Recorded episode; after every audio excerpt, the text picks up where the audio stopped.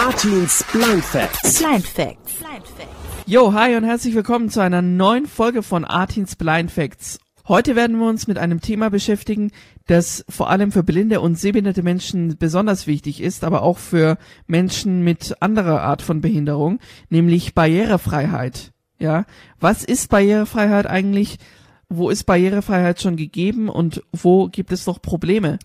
Das sind Fragen, die wir jetzt klären werden mit zwei Mitarbeitern, die auch blind sind, nämlich beim Bayerischen Blinden- und Sehbehindertenbund arbeiten.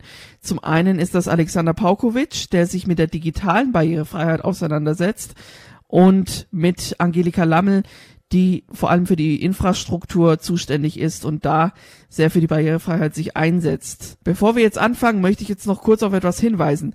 Falls ihr Fragen zu meiner Blindheit oder allgemein zur Blindheit habt, Fragen, die ich jetzt bisher noch nicht beantworten konnte, weil ich vielleicht nicht drauf gekommen bin, weil es für mich selbstverständlich war oder weil es einfach noch nicht an der Zeit war, darüber zu sprechen, dann schreibt mir gerne. Schreibt mir jederzeit und so ist es ja auch ein toller Weg, sich ähm, auszutauschen.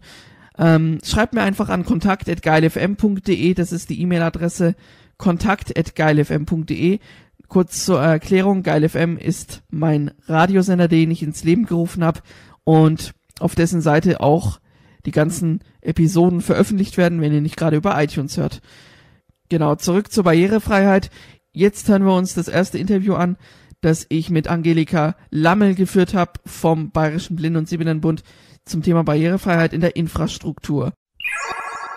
Ja, ich befinde mich jetzt hier äh, im BBSB und zwar sitze ich jetzt äh, gegenüber von der Angelika Lammel. Sie ist die Beauftragte für die Barrierefreiheit im Blindenbund, im Bayerischen Blinden- und Sehbehindertenbund in Nürnberg. Ja, schön, dass du da bist. Ja, danke, dass ich die Gelegenheit habe, dir ein Interview zu geben und ein bisschen was zum Thema Barrierefreiheit zu sagen. Ja, das freut mich. Ähm, jetzt, du hast es schon genannt. Kannst du das mal ganz kurz erklären? Viele können sich wahrscheinlich unter dem Begriff noch nicht so viel vorstellen. Was bedeutet Barrierefreiheit?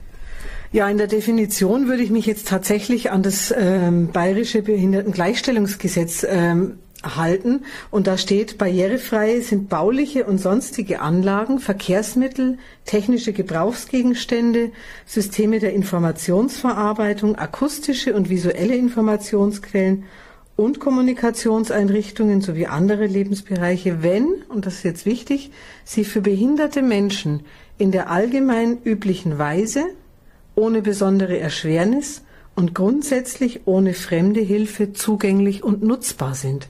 Das ist sehr, sehr weit gefasst.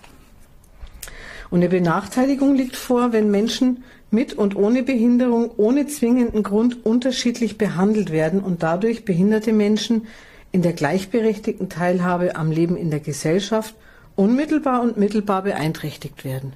Das heißt, wir müssen genauso gut die Verkehrsmittel nutzen können, unsere Wege finden können, Informationen bekommen können, wie jeder andere auch im Endeffekt. Ja, das ist wohl wahr und ähm, das funktioniert ja auch vielleicht jetzt noch nicht so ganz, wie es funktionieren sollte, aber da kommen wir nochmal später drauf zu sprechen. Was sind denn deine Aufgaben hier im Blindenbund in Nürnberg? Okay, also ich habe unterschiedliche Aufgaben, aber Kernaufgabe ist tatsächlich das Thema Barrierefreiheit. Die Stelle nennt sich Koordinatorin Barrierefreiheit, Schulungen und Kommunikation.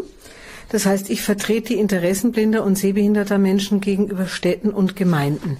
Ich berate Hochbauer, Tiefbauer, Ingenieure, Architekten, Planungsbüros. Und ich mache das nach den aktuellen technischen Standard der jeweils zuständigen oder ja, Normen dafür. Es gibt Normen für Bodenindikatoren, für visuelle Informationen, für Lichtsignalanlagen, sprich Ampeln, für die Gestaltung von Schrift. Das ist dann wichtig bei den Handlaufbeschriftungen. Und ähm, da ist es wichtig, ähm, den Leuten zu zeigen, wofür brauchen wir das, warum ist die Norm so, wie sie ist und wie muss sie umgesetzt werden, damit sie tatsächlich für uns nutzbar ist. Mhm. Gelingt es soweit? Also ich meine, das sind jetzt Aufgaben, äh, ist ja auch ein breites Aufgabenfeld, was du angesprochen hast, aber ähm, funktioniert das auch so? ja, also sagen wir mal so, ich nehme, wenn ich berate, immer Simulationsbrillen mit, weil die Planer, Architekten, die können sich das oft gar nicht vorstellen, tatsächlich, wie sich unterschiedliche Sehbehinderungen auswirken. Blind sein, das stellen sie sich schon mal eher irgendwie vor, aber Sehbehinderung zu begreifen mit all den Facetten, die Sehbehinderungen haben, das ist schwierig. Von daher nehme ich gern die Simu-Brillen mit. Ähm, was oftmals verwunderlich ist, ist, dass sie die Normen nicht als Handwerkszeug haben, sondern sich Leitfäden besorgen. Äh, manche haben die gar nicht als Handwerkszeug. Und da ist die Überraschung dann schon das eine oder andere Mal sehr groß. Das heißt, wichtig ist tatsächlich in Dialog zu treten, zu zeigen, was ist wichtig, wofür brauchen wir das, wofür brauchen wir es an mancher Stelle auch nicht. Also ich bin nicht dafür zuständig, dass ganz Mittelfranken mit Bodenindikatoren verpflastert sind, aber an den wichtigen Stellen, wo sie hingehören und wie es ausgeführt werden muss, dafür bin ich dann sozusagen in der Beratung dabei. Was sehr schwierig ist, ist zurzeit für uns ähm, die Problematik mit Radfahrern, Elektroautos oder jegliche Form von Elektrofahrzeugen, die auch auf Gehwegen zugelassen werden können. Ganz klar, wir hören die nicht. Ja, und da muss man sehr stark auch in die Lobbyarbeit gehen, damit wir als Fußgänger, zumal mit Behinderung, äh, nicht als letztes Glied in der Kette hinten runterfallen, sondern weiter berücksichtigt werden. Okay, ähm, in welchen Bereichen läuft es denn schon sehr gut mit der Barrierefreiheit? Also das ist sehr unterschiedlich von Region zu Region. Für das Stadtgebiet Nürnberg kann ich sagen, dass ähm, die Stadt insgesamt mit ihren Abteilungen Verkehrsplanung, Service öffentlicher Raum, ähm, also Hochbau, Tiefbau, beide eigentlich sehr gut schon auf uns eingestellt sind und ähm, in aller Regel dann auf uns zukommen, wenn es knifflige Sachen sind. Also da ist eine sehr gute Vorarbeit schon geleistet, auch die VAG ist sehr, sehr gut äh, im Ausstatten, im Umsetzen von Dingen, die wir benötigen. Das sieht allenthalben in ländlichen Strukturen anders aus. Was uns auch manchmal Probleme bereitet, ist, dass äh, einzelne blinde oder sehbehinderte Personen gefragt werden, die halt irgendwo leben und man sich nach deren Meinung richtet, ohne auf die Normen zu achten. Und warum ich so Wert auf die Normen lege, ist auch, das Orientierungs- und Mobilitätstraining, das man bekommt, wenn man blind im Sinne des Gesetzes ist, wird nach dem bundeseinheitlichen Standard der Norm für Bodenindikatoren trainiert. Das heißt, ich muss den gleichen Informationsgehalt über Bodenindikatoren in Hamburg vorfinden können, genauso wie in Nürnberg oder München. Und das äh, klappt schon oder da wären wir vielleicht bei dem nächsten Punkt, wo läuft es denn noch nicht so gut? Ja, wie gesagt, das kommt sehr darauf an, welches Planungsbüro tatsächlich tätig ist, in welcher Region sie tätig sind, ob sie das zum ersten Mal machen oder äh, einfach schon geübt sind und gut beraten sind. Ähm, das kann ich so grundsätzlich gar nicht beantworten. Ich denke, ähm, es ist immer noch ausbaufähig, auch was die Ausbildung der Architekten tatsächlich betrifft. Also der Leute, die dann später planen, im Planungsbüro arbeiten. Ich glaube tatsächlich, das gehört in den Ausbildungsgang der Architekten, ähm, wofür was gut ist und warum es so sein muss und warum nicht die Sonderlösungen als erstes gelehrt werden, sondern wirklich der Standard. Als Sehender, ähm, wenn man jetzt zum Beispiel in Nürnberg mit der U-Bahn fährt oder auch in anderen deutschen Städten mit der U-Bahn unterwegs ist, dann äh, fällt ja einem oft diese Streifen auf, die vor dem äh, Bahn, vor der Bahnsteigkante aufhören. Und hier in Nürnberg zumindest, ähm, so habe ich das zumindest noch in Erinnerung, hat auch der Blindenbund da, glaube ich, auch einiges getan, damit diese Leitstreifen gebaut werden, richtig? Ja, also da muss ich einfach wirklich sagen, hat ähm, Gustav Dobrava, mein Vorgänger, und auch Wolfgang Bosch vom BWS, Bildungszentrum für Blinde und Sehbehinderte in Nürnberg, hervorragende Vorarbeit geleistet. Die haben mit der Stadt und der VAG zusammen sich hingesetzt und gesagt, was ist wichtig, damit wir unsere U-Bahnen oder eben auch dann später Busse und Straßenbahnen barrierefrei erreichen und auch nutzen können. Das heißt, also ich habe in Nürnberg an den U-Bahnhöfen tatsächlich, es ist natürlich gemischt, aber sie sind alle ausgestattet mit Leitsystemen. Die einen jetzt nach aktuellem technischen Standard, wie Nordwestring, der ist eben neu. Und es gibt ältere Bahnhöfe, wo eben noch ein Rillensystem liegt zum Beispiel und keine Rippen. Aber im Endeffekt ist es relativ gut nutzbar. Wir haben bei der VAG auch die Gleisüberwachung. Das heißt, eigentlich sollten wenig Unfälle passieren. Wenn, dann ist es überwacht.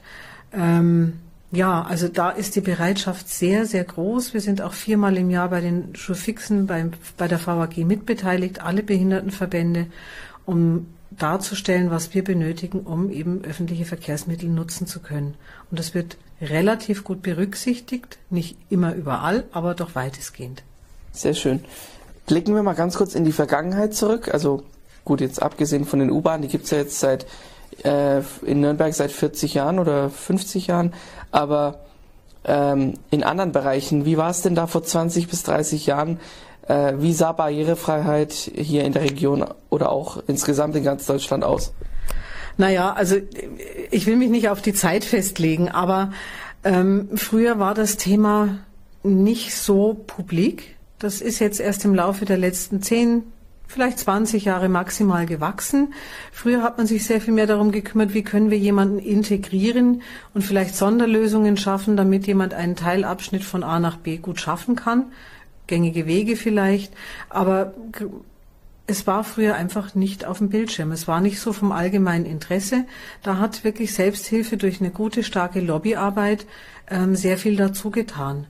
Also ich erinnere mich nicht, als ich ähm, 71 eingeschult wurde in Nürnberg, dass es da irgendetwas für uns gab, worauf wir achten konnten. Du hast ja gesagt, äh, Barrierefreiheit, du kannst jetzt vor allem für die Region Nürnberg sprechen, aber wenn wir trotzdem uns mal ganz, äh, also Deutschland anschauen auf Bundesebene, was müsste denn äh, konkret passieren, damit, äh, damit das Thema Barrierefreiheit, also damit alles barrierefrei wird hier in, in Deutschland? Das ist ein sehr ho hoher und ein sehr hehrer Anspruch. Die UN-Behindertenrechtskonvention gibt es natürlich vor. Deutschland hat es 2009 ratifiziert. Ähm, die Frage ist, was heißt tatsächlich Barrierefreiheit? Ähm, was braucht es alles dazu? Und dann bezieht sich das ja nicht nur auf blinde und sehbehinderte Menschen, sondern auch auf Menschen mit anderer Behinderung, anderer Herkunft, Menschen mit psychischen Einschränkungen und so weiter. Also ich glaube tatsächlich, dass Deutschland in den nächsten 10 bis 20 Jahren komplett barrierefrei sein wird mit allen Facetten. Das ist eine Illusion. Ich denke, wir müssen uns in den Verbänden abstimmen. Wir müssen Konsens finden. Wir müssen im Dialog bleiben unter uns und aber auch mit den Verantwortlichen, um sinnvolle Lösungen zu finden, die dann auch einheitlich umgesetzt werden, nicht von Bundesland zu Bundesland differieren. Bauordnungen zum Beispiel sind Ländersache. Also ich denke, das ist ein sehr, sehr großes, komplexes Thema, was wir in den nächsten 10 bis 20 Jahren so umfassend nicht lösen können. Wichtig ist, immer wieder zu sensibilisieren. Das heißt für uns Menschen mit Behinderung offen zu sein, bereit sein, Auskunft zu geben über die Schwierigkeiten, die wir haben. Wir müssen darauf hinwirken, dass Design nicht vor Nutzbarkeit geht. Also ich denke, wenn ich Design sage, an kontrastreiche Gestaltung von Informationen. Ich denke daran, Kontraste im Bauwesen, Beton und Glas. Das ist für sehbehinderte Menschen etwas, was sie nicht so gut unterscheiden können, wo alles grau in grau verschwindet. Denkmalschutz ist ein großes Thema. Ähm, das sind so Beispiele, wo man sagen kann, da, so schnell wird es nicht gehen, aber das sind so einige Knackpunkte, die in großem Stil gelöst werden müssen. Digitalisierung ist sicherlich auch ein großes Thema. Das ist aber jetzt nicht so sehr speziell mein Arbeitsgebiet. Da sind die Kollegen eher im Detail. Du hast es auch gerade angesprochen, jedes Bundesland entscheidet für sich, was es äh, mit der Barrierefreiheit auf sich hat und was man da machen muss. Deswegen ist das wahrscheinlich auch der Grund, warum es noch nicht auf Bundesebene so einwandfrei klappt wahrscheinlich. Naja, also ich glaube nicht, dass jedes Bundesland so für sich alles entscheiden kann. Aber wie gesagt, Beispiel ist Bauordnungen, die sind von Bundesland zu Bundesland unterschiedlich, vielleicht auch nur marginal. Ich habe sie nicht alle gelesen. Ja, aber da müsste man natürlich gucken. Die Normen sind keine Gesetze, aber sie spiegeln den aktuellen technischen Standard wider. Und den gilt es bundesweit einzuhalten, denn die DIN heißt nichts anderes als deutsche Industrienorm. Das heißt, es bezieht sich dann schon auf die ganze Republik. Okay, jetzt noch kurzer Blick in die Zukunft. Was sind denn die Ziele jetzt des, äh, des BBSB im Hinsicht auf Barrierefreiheit? Naja, letztendlich spiegelt sich auch da wieder unser Satzungsziel wieder, dass wir dafür da sind und uns engagieren, dass Menschen, die blind, sehbehindert oder zusätzlich gehandicapt sind, selbstbestimmt und selbstständig leben können und teilhaben können. Das heißt, wir müssen uns kümmern tatsächlich um Digitalisierung. Wir müssen uns weiter kümmern um Barrierefreiheit im klassischen Sinne, jetzt wie Bodenindikatoren, öffentlicher Personennahverkehr und so weiter. Also ähm, letztendlich müssen wir gucken auf alles, was für uns relevant ist, um teilnehmen zu können. Sicherlich auch Bildung, barrierefreie Bildung ist sicherlich auch noch ein großes Thema, wo wir im schulischen Bereich gut dran sind. Ähm, Bereich Erwachsenenbildung weiß ich im Moment nicht, aber es gibt ganz viele Dinge, denke ich, wo insgesamt der Satzungszweck des Vereins ähm, eigentlich selbstredend ist. Vielleicht habe ich noch so einen kleinen Appell zum Schluss, wenn es heißt, Barrierefreiheit voranzubringen. Was es braucht, ist tatsächlich Lobbyarbeit. Was es aber auch braucht, ist der Dialog im Kleinen. Das heißt, im menschlichen Miteinander. Ich muss ähm, schauen, wie reagiere ich auf Menschen, die es nicht wissen können, dass ich eine Behinderung habe oder die nicht erahnen können, was für mich tatsächlich wichtig ist. Und es braucht von nicht behinderten Menschen genauso Interesse und auch Aufmerksamkeit. Also statt aufs Display zu schauen, mal auf den Mitmenschen zu achten, mal zu gucken, mal zu fragen, zu reden. Ich glaube, das ist ganz wesentlich. Wir können nicht fordern, dass alles von oben gemacht wird, wenn wir nicht selbst unseren eigenen Beitrag dazu leisten. Schön gesagt. ja. Nee, ist aber wirklich so, ja. Ja. Das stimmt. Ja. Gebe ich dir vollkommen recht. Ja, dann ähm, bedanke ich mich ganz recht herzlich äh, für deine Offenheit und für die Zeit, ähm, Angelika, und wünsche dir da noch weiterhin alles Gute, viel Spaß in deinem Job und ich glaube, den machst du ja auch richtig gern. Ja, es ist mir wirklich eine Herzensangelegenheit. Ich mache ihn gerne. Es ist trotz aller Schwierigkeiten, die es so an der einen oder anderen Stelle manchmal gibt, eine sehr erfüllende Aufgabe und ich freue mich, dass ich die Gelegenheit hatte, hatte Artin, ja, dir das Interview zu geben und einen Teil wieder dazu beizutragen, dass andere Menschen das hören und vielleicht treffe ich damit ja auch auf Multiplikatoren. Das hoffe ich auch. Vielen Dank. Sehr gerne. Tschüss, Artin. Tschüss. Ja, das war ein ganz informatives und tolles Gespräch. Vielen Dank nochmal, Angelika. Und jetzt schwenken wir über von der Infrastruktur äh, in die digitale Welt, wie es Barrierefreiheit technisch da aussieht. Und ich habe dazu Alexander Paukovic interviewt. Äh, der auch blind ist und beim BBSB eben arbeitet. Genau. Und da hören wir jetzt, was er uns so zu sagen hat. Bei mir am Telefon ist jetzt Alexander Paukovic. Er arbeitet beim äh, Bayerischen Blinden- und Sehbehindertenbund, also kurz BBSB, in München. Deswegen ist er jetzt hier am Telefon. Schön, dass Sie da sind, Herr Paukovic. Ja, ein herzliches Grüß Gott, lieber Artin und allen Hörerinnen und Hörern. Sie sind ähm, beim BBSB als Experte, sage ich mal, für Online-Barrierefreiheit zuständig. Äh, was sind da denn konkret Ihre Aufgaben?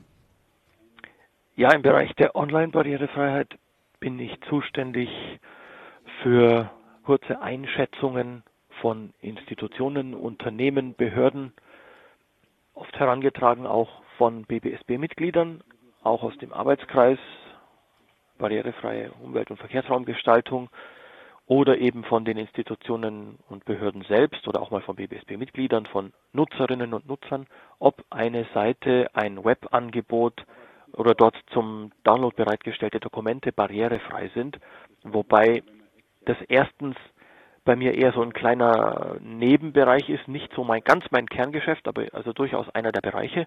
Und zweitens geben wir jetzt nicht so fundiert nach einem 100-Punkte-System zum Beispiel oder so Einschätzungen ab, sondern das ist eher auf der nicht ganz so formellen Ebene ähm, ein schon aussagekräftiger Test, aber eben nicht mit einem schriftlichen Brief und Siegel sozusagen. Okay, das heißt, wie kann man sich das genau vorstellen? Sie prüfen dann Webseiten oder Dokumente oder wie kann man sich das vorstellen? Genau, ich erhalte zum Beispiel eine Anfrage von einem Webdesigner oder von einer Institution, einer Behörde. Wir haben hier eine Website, die ist jetzt neu, die ist relaunched worden. Äh, die Agentur hat uns gesagt, die sei barrierefrei. Stimmt das denn bitte auch? Und dann gebe ich eine kurze Einschätzung ab. Das heißt, äh, der Test kann zum Beispiel zwei, drei Stunden dauern. Ja, wenn er drei Stunden dauert, dann ist natürlich die Einschätzung entsprechend, je nachdem auch wie umfangreich die Seite ist, wie viele Unterseiten sie hat, entsprechend auch dann entsprechend auch fundiert. Also manche Seiten sind ganz schnell getestet, wenn es auch vielleicht nur um einen bestimmten Ausschnitt geht. Manches dauert ein bisschen länger und dann gebe ich einen entsprechenden Testbericht ab und zwar nicht nur so, dass ich sage, ja, geht oder geht nicht oder ist barrierefrei mit ein bisschen Einschränkungen, sondern ich versuche möglichst viel auch an Tipps zu geben, die dem Webdesigner der Agentur, die das Ganze entwickelt und programmiert hat, dann auch helfen, wie sie vielleicht Schwachstellen noch beseitigen können. Also ich gebe dann durchaus Hinweis auf Quellcode und sage zum Beispiel, mir ist aufgefallen, dass mit den Überschriften also mit der Anordnung Überschrift Ebene 1, 2 und 3 nicht so ganz logisch und sauber gearbeitet wurde oder dass bei bestimmten Bildern Beschreibungstexte fehlen oder nicht aussagekräftig genug sind und solche Dinge. Das heißt, es gibt verschiedene Kriterien, nach denen Sie dann bewerten, wie barrierefrei eine Website ist. Ja, wobei ich, wie gesagt, nicht diesen umfangreichen Test mache, der alles beinhaltet, gemäß der BITV, der Barrierefreie Informationstechnikverordnung. Danach müsste ich sämtliche Bereiche abdecken, zum Beispiel auch wie barrierefrei die Website aus der Sicht eines Nutzers ist mit einer motorischen Einschränkung, der die Maus nur eingeschränkt benutzen kann oder mit anderen Ein- und Ausgabegeräten arbeitet. Mein Fokus liegt, und das mache ich immer deutlich auch bei den entsprechenden Kontakten mit den Ratsuchenden, mit den Fragestellern, wirklich auf der Nutzung mit Screenreadern. Ich gebe Informationen darüber, wie sich das für mich darstellt, als Nutzer einer Breitzeile und Sprachausgabe. Ich kann zwar dem HTML-Code zum Teil auch entnehmen, was vielleicht doch für weitere Barrieren drinstecken, wenn jemand zum Beispiel mit absoluten Angaben arbeitet, mit einer Schriftgröße und so weiter, also da ein bisschen irgendwie ungeschickt oder an den Empfehlungen vorbei vorgeht. Aber der Schwerpunkt ist eindeutig darauf, ist die Seite für einen Menschen, der blind ist, nutzbar. Ich versuche eben auch das andere abzudecken, vor allem Skalierbarkeit, Dinge, die für sehbehinderte Menschen wichtig sind. Aber das wird nie so aussagekräftig sein, wie wenn das jetzt jemand umfassend testet. Und so transparent bin ich an der Stelle auch. Wie kommen denn Ihre Auftraggeber dann an Sie ran? Die Leute müssen ja wissen, dass es sie gibt und dass, äh, dass Sie da der Beauftragte sind in, in dem Thema, in dem die, Fall. Ja, die Aufträge kommen üblicherweise tatsächlich so, dass es Empfehlungen gibt, also von Leuten, die bereits mit uns in Kontakt waren, die wir entweder getroffen haben, auch bei Veranstaltungen, bei Präsentationen und Vorträgen, wo ich zum Teil mit Kolleginnen dann auch da bin und zum Beispiel die Screenreader-Nutzung demonstriere und wie es sich auswirkt, wenn eine Webseite oder ein Dokument barrierefrei ist oder wenn es das nicht ist. Also diesen Kontrast auch. Und dann spricht sich das rum, dann heißt ah, der BBSB hat da jemanden, der das auch aus technischer Sicht dann nochmal zeigen kann und testen kann. Und zum anderen sind es eben auch wirklich Mitglieder, auch Mitglieder des BBSB, Mitglieder von Gremien im BBSB, die zum Beispiel dem Stadtrat, dem Landrat vor Ort oder so sagen, wenn ihr die Website neu gestaltet, bitte testet auch das oder lasst es auch testen und dann an mich verweisen. Oder ein ganz anderer Bereich etwa ist der Verband für Blinden- und Sehbehindertenpädagogik in Bayern, der zum Beispiel da auch die Kontakte hat von uns und auch kennt. Und wenn Schulbehörden, Lehrerfortbildungsakademie zum Beispiel, hat ja neulich eine neue Website entwickelt und dann auf mich zugegangen ist und das getestet hat. Also im Wesentlichen geht es wirklich um den Kontakt, der durch Empfehlungen oder durch direktes persönliches Kennenlernen entstanden ist. Jetzt hört man ja oft, dass die heutigen Webseiten nicht hundertprozentig barrierefrei sind. Wie barrierefrei sind die denn tatsächlich für uns sehbehinderte und blinde Menschen denn? Man kann nicht allgemein sagen, dass die heutigen Webseiten barrierefreier geworden sind oder immer noch nicht barrierefrei sind oder so. Es gibt schon eine deutliche Entwicklung hin zu mehr Barrierefreiheit. Da muss man natürlich dazu sagen, wer sauberes HTML schreibt, also wer als Webdesigner darauf achtet, dass seine Webseiten oder auch Webanwendungen einfach den Standards folgen, die sowieso in den Richtlinien drinstehen und in der, in der Dokumentation, wie man eigentlich eine Webseite bauen muss und mit dem entsprechenden Werkzeug dann auch arbeitet, mit dem CMS, mit dem Inhaltsverwaltungssystem oder Content Management System, der wird, wenn er da alles beachtet, schon mal Seiten automatisch erzeugen, die möglichst wenig Barrieren haben. Das Problem ist also oft, dass Webdesigner sich anderweitig irgendwie austoben und selber irgendwas bauen und an den Standards vorbei und nur schauen, dass es auf dem Bildschirm oder auf dem Smartphone-Display oder so richtig angezeigt wird. Aber nicht technisch testen, ob das auch alles wirklich die, ich nenne es mal etwas flapsig, Maschinensprache auch richtig einhält. Das Schlimmste ist eigentlich immer noch das große Gefälle zwischen Privatwirtschaft und im weitesten Sinne der öffentlichen Hand. Im öffentlichen Bereich Kommunen, Behörden, aber auch zum Teil politische Parteien und so weiter, da ist mehr Bewusstsein für Barrierefreiheit da und auch mehr Verpflichtung für Barrierefreiheit. Da gibt es ja auch viele gesetzliche Grundlagen, eine EU-Richtlinie, Bundesgesetzgebung und Rechtsverordnungen und Verwaltungsanweisungen dazu und Durchführungsvorschriften, die müssen dann eingehalten werden. Manchmal gibt es auch Übergangsfristen und so und es dauert, bis die umgestellt haben. Aber die, also alles, was öffentlich ist, ist irgendwie da auch mehr verpflichtet. Vor ein paar Jahren sagte mal der damalige Bundeswirtschaftsminister Sigmar Gabriel, wir dürfen die Privatwirtschaft mit der Barrierefreiheit nicht überfordern. Das ist natürlich eine Frechheit, diese Aussage. Das heißt nämlich im Klartext, ach ja, die Privaten können eigentlich immer noch machen, was sie wollen, weil das andere kostet ja vielleicht zu viel Geld und so. Also in der Privatwirtschaft gibt es immer noch viele Bereiche, die absolut nicht barrierefrei sind, wo irgendwelche Bilder und Videos und alles mögliche animierte Zeug sozusagen immer noch für uns unzugänglich oder schwer zugänglich ist. Große private Konzerne oder privatisierte Konzerne wie die Deutsche Bahn bemühen sich redlich, dass sie barrierefrei sind.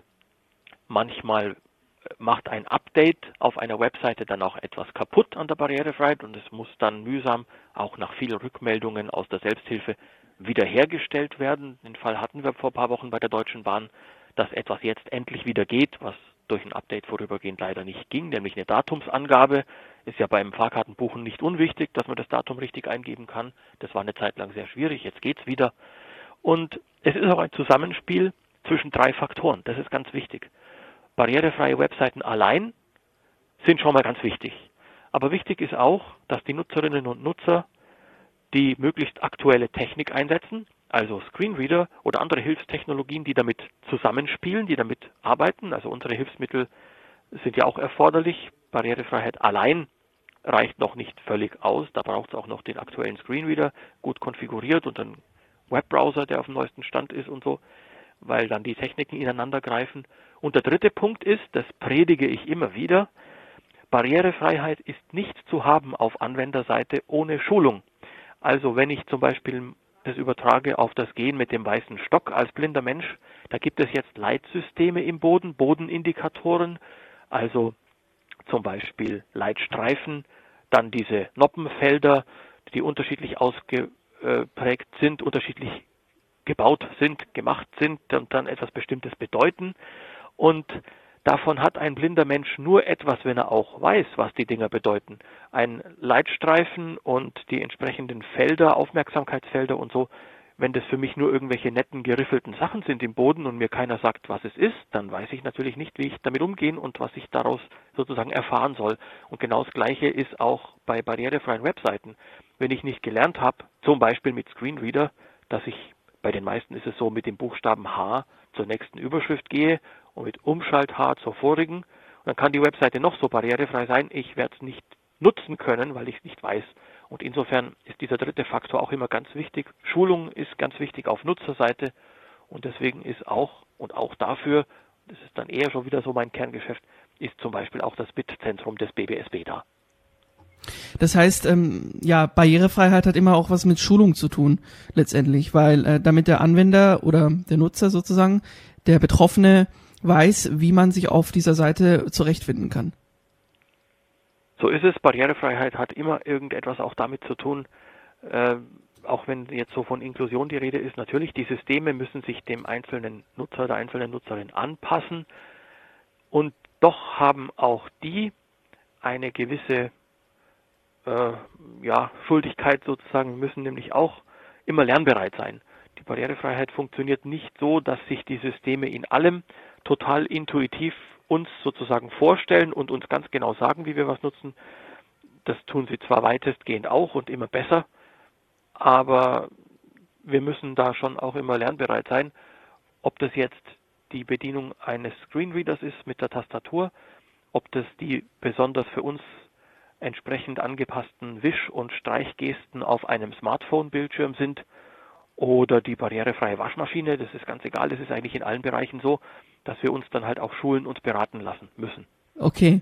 Ich weiß nicht, ob Sie das jetzt beurteilen können, aber ab wann wäre für einen sehenden Menschen eine Website barrierefrei? Beim sehenden Menschen würden wir wahrscheinlich eher nicht von Barrierefreiheit in allen Fällen sprechen, sondern eher von Nutzerfreundlichkeit. Das ist nochmal ein zweiter Bereich. Es gibt auch Seiten oder Webangebote, die sind nach allen Regeln der Kunst barrierefrei, aber sie sind nicht besonders nutzerfreundlich weil sie unübersichtlich sind mit vielen hundert Links und Tabellen und Überschriften und Unterüberschriften und Listen und verschachtelten Listen und so, da wird es dann auch schwierig. Dann kann man zwar sagen, das ist barrierefrei, ist alles schön brav ausgezeichnet und so, aber in einer gewissen Weise ist wieder doch eine Barriere drin in der Benutzerfreundlichkeit. Sowas gibt es natürlich für sehende Benutzerinnen und Benutzer auch. Das Webdesign, äh, das ist die eine Seite, dass es schön modisch ist, aber es muss auch wirklich gut handhabbar sein. Man muss auf dem Bildschirm irgendwie schnell finden, was ist das Relevante, wo will ich hin. Wenn ich auf einer Webseite bin und ich suche Ansprechpartner, dann will ich die schnell finden. Und es ist ein Aspekt, vielleicht auch eben der, der Barrierefreiheit, eigentlich auch der Normen in dem Bereich. Die Seiten, die Angebote müssen auch verständlich sein. Da spielt dann eine möglichst einfach verständliche Sprache eine Rolle, eine gute Auffindbarkeit von Angeboten und wenn jetzt jemand die Barrierefreiheit vollständig testet, dann würde auch das mit hineingenommen werden in eine, in einen, zumindest in Testbericht, vielleicht sogar eine Beurteilung. Und je nachdem, welchen Katalog man zugrunde legt, kämen natürlich dann auch noch so Sachen dazu, wie zum Beispiel, gibt es auch zumindest ein Teilangebot, auch schnell aufzufinden auf der Startseite oder so, jedenfalls prominent platziert, in einfacher Sprache oder vielleicht sogar in leichter Sprache. Denn es gibt ja als Barriere nicht nur Sinnesbehinderung, nicht nur Blindheit oder Gehörlosigkeit oder eine entsprechende Einschränkung beim Hören oder Sehen, sondern es gibt ja auch besondere Bedürfnisse, zum Beispiel im kognitiven Bereich Menschen, deren Muttersprache nicht Deutsch ist, die erst seit kurzem hier sind, äh, Menschen, die sich mit dem Lernen und mit dem Verstehen etwas komplexerer Texte schwer tun, die freuen sich, wenn zum Beispiel vielleicht sogar ein Angebot, wo man es gar nicht für möglich hält, irgendeine Rechtsberatungsseite oder so dann auch noch etwas in leichter Sprache enthält, dann ist das auch ein Aspekt der Barrierefreiheit. Ähm, Herr Paukowitsch, an welchen Punkten muss jetzt dann eigentlich noch gearbeitet werden, damit ähm, Webseiten oder ja Webseiten im Internet grundsätzlich barrierefreier werden, auch in der Privatwirtschaft, wie Sie es vorhin ja schon erwähnt haben? Also wichtig ist, das Verständnis zu schaffen. Das Verständnis bei denen, die jetzt und in Zukunft solche Seiten entwickeln. Aus meiner Sicht müsste Barrierefreiheit ein Pflichtfach werden bei all denen, die an Hochschulen für angewandte Wissenschaft, an Universitäten, an Akademien, wo auch immer, sich ausbilden lassen oder studieren in allen diesen IT-Bereichen. Es müsste ganz klar sein, dass keiner die Schule verlassen kann, die Fachhochschule oder Uni, ohne da was gehört zu haben und auch selber praktisch ausprobiert zu haben. Es kann zum Beispiel nicht sein, dass jemand mit einer entsprechend abgeschlossenen Ausbildung den Unterschied nicht kennt zwischen einem PDF, das nur den Scan einer Seite enthält, also die, die, die Kopie äh, mit einem Scanner zum Beispiel gemacht von einem Zeitungsartikel oder so.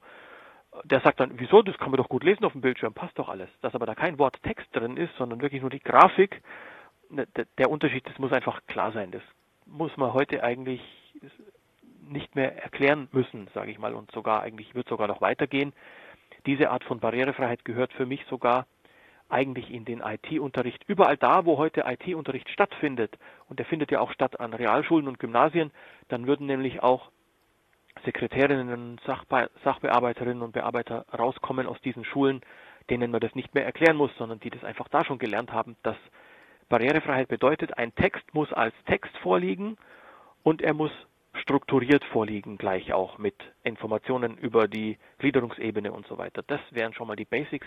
Die müssen für mich in jede, absolut jede Ausbildung hinein, wo irgendwas mit Computer, Tablet oder Smartphone als Stoff im Lehrplan ist. Dann hätten wir nämlich jede Menge Probleme wahrscheinlich sofort gelöst. Kann da der BBSB Einfluss nehmen auf die Entwicklung? Der BBSB kann an der Stelle und tut es auch Einfluss nehmen über seine politische Arbeit, über seine Verbandsarbeit, dass er bei Gesprächen mit Abgeordneten des Bayerischen Landtags, zum Beispiel jetzt im konkreten Fall BBSB, anspricht und auch anschaulich deutlich macht, was Barrierefreiheit bedeutet, nämlich zwar auch die Rampe und die Leitstreifen, die anderen Bodenindikatoren, aber dass es eben auch Barrierefreiheit in der Informationstechnik bedeutet und dass es auch bedeutet, es ist viel kostengünstiger, wenn die Barrierefreiheit fest eingebaut wird, von vornherein, wenn eine neue Software programmiert wird, eine neue Website gebaut wird, statt sie nachher mühsam irgendwie drauf zu propfen. Das geht erstens selten so richtig gut und kostet zweitens sehr viel Geld. Und das weiß der BBSB nicht nur, sondern setzt sich auf allen Kanälen über seine Gremien und Arbeitskreise auch dafür ein. Glauben Sie, es wird ähm, in der Zukunft besser werden, barrierefreiheit technisch, oder?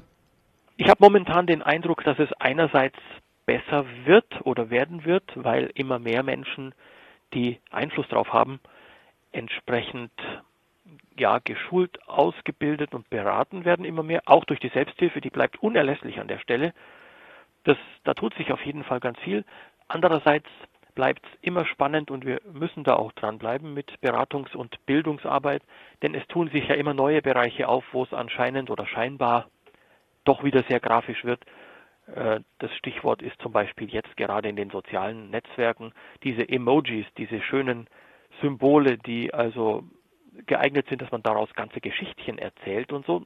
Die werden uns zum Teil ja auch mit Screenreader ganz nett vorgelesen, aber auch unterschiedlich. Bei einem Emoji sagt mein Screenreader unter Windows betende Person. Ähm, mein Smartphone sagt zusammengepresste Hände. Das ist aber unter Umständen nicht ganz genau das Gleiche. Und meine Breilzeile sagt an der Stelle oder zeigt gar nichts an, sondern nur ein paar Leerzeichen oder ein paar kryptische Zeichen oder Fragezeichen. Das heißt, da bleibt auch an der Stelle wieder viel zu tun, damit, wenn es schon wirklich immer grafischer wird, wir dann trotzdem den Anschluss nicht verlieren, auch wenn wir blind sind. Und umgekehrt ähm, ist es auch immer wieder mal doch so eine Grenzsituation da. Da feuert jemand wirklich mit 10, 20, 30 Emojis im, in einem Kurzposting, in einem Tweet oder so. Und dahinter kommen ein, zwei Wörter und ich muss mich durchhangeln bis zu dem eigentlichen Inhalt. Gestern hat jemand zum Beispiel irgendwas getwittert. Drumherum waren 20, 30 Emojis mit sich vor Lachen auf dem Boden wälzend und lauter so Zeug. Und dann war die Botschaft, diese Nachricht hier ist doch ein Aprilscherz, oder? Und dann habe ich geantwortet, na, bis ich durch die Emoji-Überflutung durch bin als blinder User, kommt schon der nächste 1. April. Also es ist halt auch so, dass wir da ein bisschen bewusstseinsbildend immer bleiben müssen, sowohl gegenüber Entwicklern, gegenüber Programmierern, aber auch gegenüber dem User, dass man vielleicht sagt, also wenn du auch Menschen mit Behinderung erreichen willst, dann musst du vielleicht die sozialen Netzwerke auch ein bisschen anders einsetzen. Nichts gegen Emojis zum Beispiel, in dem Fall konkret, aber vielleicht ein bisschen sparsamer und achtsamer damit umgehen. Alexander Paukovic, vielen Dank für das Gespräch äh, zum Thema Online-Barrierefreiheit und ähm, ja, ich ähm, hoffe, dass es da auch positiv weitergeht in der, in der Richtung. Vielen Dank, Herr Paukovic.